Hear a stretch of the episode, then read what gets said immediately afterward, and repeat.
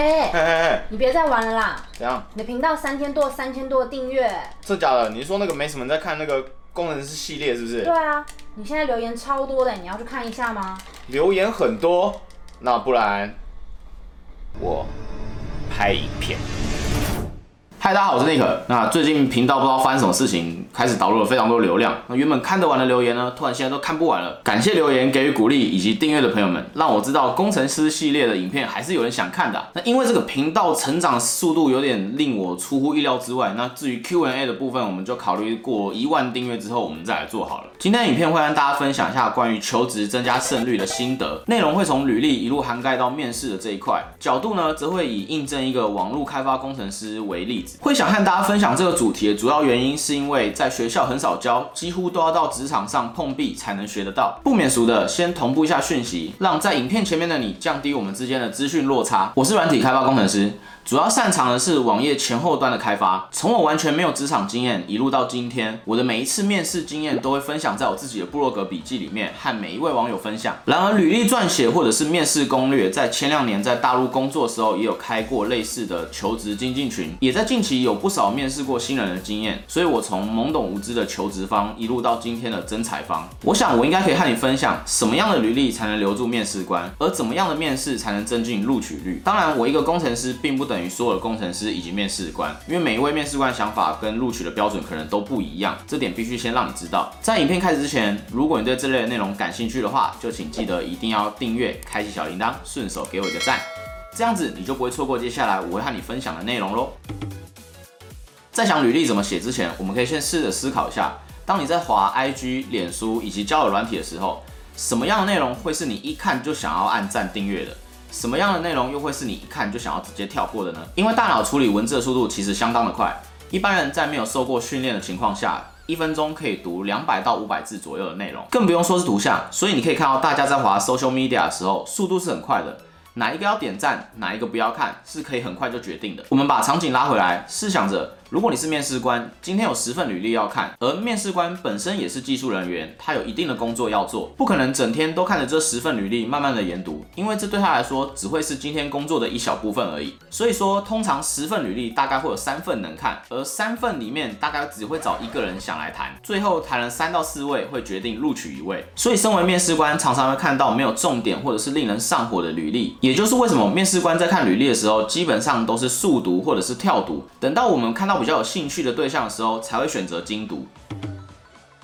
当你的履历里面写着一堆故事，你当兵的时候怎样？你的家庭是如何组成的？你喜欢爬山以及运动，甚至你学过小提琴。身为面试官的我，还反复确认这是从求职后台里面拿到履历，而不是小说投稿的稿件啊。所以遇到这种类型的履历，其实你第一眼只会觉得你要面试的是一个网站开发工程师，而他却写了很多无关的加分项，却没有在乎对方是不是真的想看，也没有努力的表达能够替这个职缺带来什么样的实际价值。相信现在很多面试官应该是不会太 care。你的家庭是如何组成的？更关心的是你如何看待这个职位，以及你能否透过文字表达，在这个世代环境变动下，依旧能够保持着自我成长以及学习的能力，也就是所谓正向成长的叙述。想让你知道的是，公司并不是残酷，而是以一个找城市设计师的出发点来看待这件事情。所以，我们想找的是能工作并且能够实际贡献价值的员工，而并非开一个工作补习班。一般人在写履历的时候，只从自己的角度出发，认为我还可以再写什么，所以就会花很多时间写出没有实际效益，并且拼凑版面宽度的叙述。这里我建议你应该尝试切换角度，设想如果你今天是面试官，你会想要看到什么样的履历作为出发点来整理你的履历？整理你的履历的时候，不用怕精简，有时精简能明确表达出重点履历，更能勾出面试官对于你的好奇，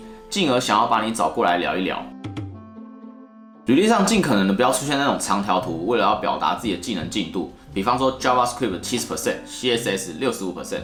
身为面试官的我，哪会知道你的七十 percent 跟我的七十 percent 是不是一样的？这东西完全没有参考价值，看了只会觉得你是不是没有想过对方的感受啊？你可以用比较量化的方式去叙述你的能力。假设你想写你了解 JavaScript 的程度，你可以这样写：五年 React 的开发经验，熟悉 HOC、Hooks 以及 Server Side Rendering。然后也不要写什么改善后端效能，这样子没有人可以知道你到底改善了多少。这里会建议你写出具体量化的叙述，例如你可以写优化了 API endpoint 的 response time 从一秒钟到两百毫秒，让面试官看完这段叙述的时候，由他去定义你所谓的熟悉，而不是你自己写几 percent 就几 percent。这就是为什么我们去牛排店明明点了七分熟。结果送过来像三分熟一样，一堆血水，就会有互相认知不平衡的状况，而达到无效的沟通。在职场上，分秒必争，如果没有办法有效沟通，那就会降低你的胜率。我以前有写过关于履历撰写技巧的文章，我会放在以下的资讯栏让你做参考。也因为那篇文章，曾经有人发 email 来请我帮他修履历，因为那时候一整年只有那一位仁兄寄 email 给我，请我帮他修履历，所以我就简单帮他做了一些调整跟建议。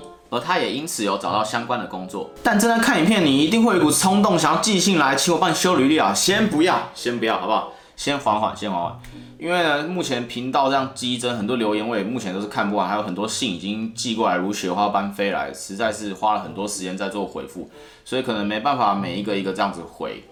对，因为我自己也有自己的生活要过啊。现在我还是一个全职的工程师，下班偶尔拍拍影片。如果还要再回复这些帮你修履历的话，基本上我应该是可以不用睡觉了。如果你想修履历，这边我给你几点建议。也许你可以先从身边的朋友下手，请他们帮忙协助看履历。设想他们如果是面试官的话，看完你的履历会不会有冲动想把你找来面试呢？这时候基本上就可以初步先修掉一些比较不必要的内容，或者是你现在可以去找一些专业的猎头或者是网站，他们有可能在帮你做一些修履历的服务。那他们会是比较专业而且全职性的在做这件事情，那基本上可能会是要收费的，不过呢会更有效率。这里我在写履历的时候，有一般主要的结构和大家分享一下。结构有四个步骤：第一个，用一句话形容自己；第二个，第一段用两百字左右做一个简单的自我介绍；第三个，开始摆放你过往的工作经验的叙述，从新的到旧的；最后是你的联络资讯。如果本影片的点阅数超过五万，我就在留言区放置我过去以前写过的每一份履历，供大家参考。所以这时候你应该就知道该怎么做了吧？是不是要分享一下啊？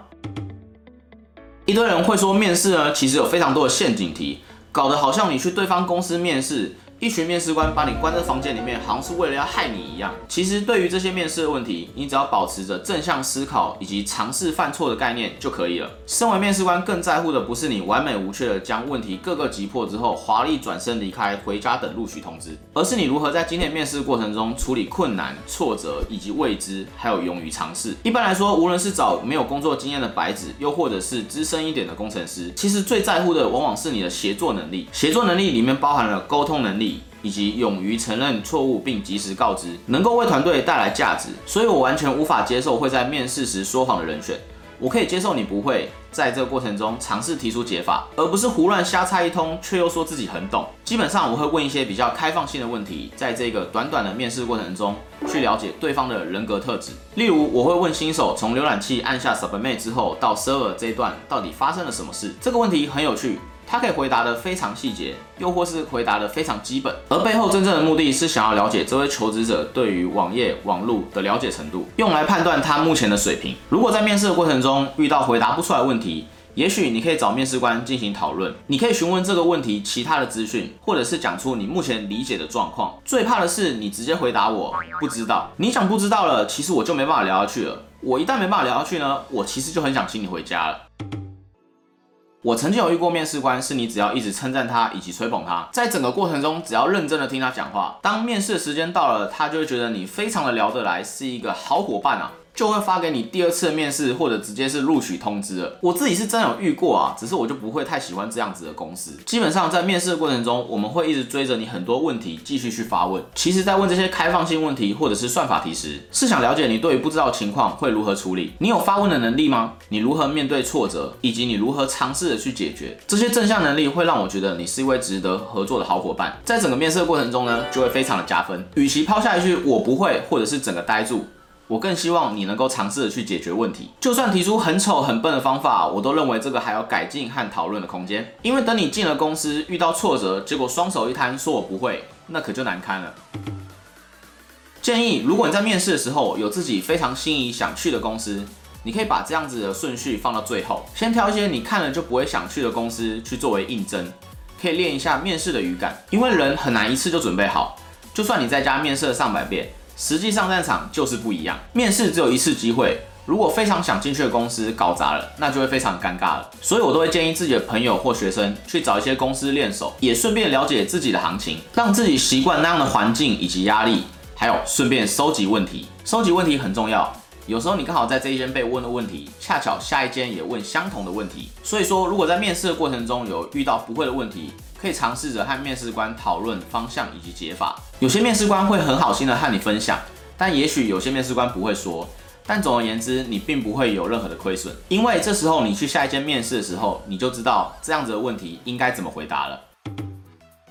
当你开始有自己面试的节奏的时候，要如何在每一次面试都比之前更好？让自己不断成长呢？我会建议面试一天不要排超过一个。如果你排两个以上，那当天你就没办法检讨自己。我都会建议面试完回家一定要写 AAR，也就是所谓的 After Action Review。AAR 是美国陆军拆弹部队用来检讨每次拆弹失败的程序。这东西拿来让自己成长是再适合不过了。因为面试跟拆弹一样，在同一个时空下都只有一次。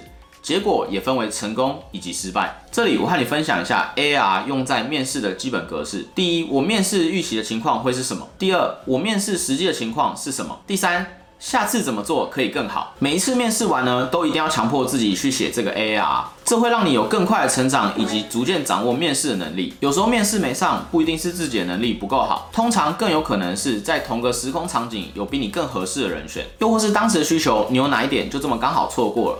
所以也不用太气馁。身为面试官的角度，我们在面试的时候也有可能会放掉一些很厉害的人，可能是因为公司的内容以及职缺的合适度。但身为求职的你，可能永远都不会知道。所以这边的重点，你应该透过每一次的面试去成长自己，让今天的自己比昨天更好。这才是我们应该专注的事情。因为只有当你够好了，我们才有更多的机会。最后，希望今天的影片能够带给你一些帮助。这部影片主要是我自己从以前到现在都是这样做的。也因为这样子影响了几位学生和朋友达到他们的目标，希望这个内容可以从中调整你整个求职过程，从履历到面试的胜率。如果你喜欢今天的影片，请记得帮我按赞、订阅、加分享，你的支持是我创作最大的原动力。我是 Nick，软体工程师，我们下次见。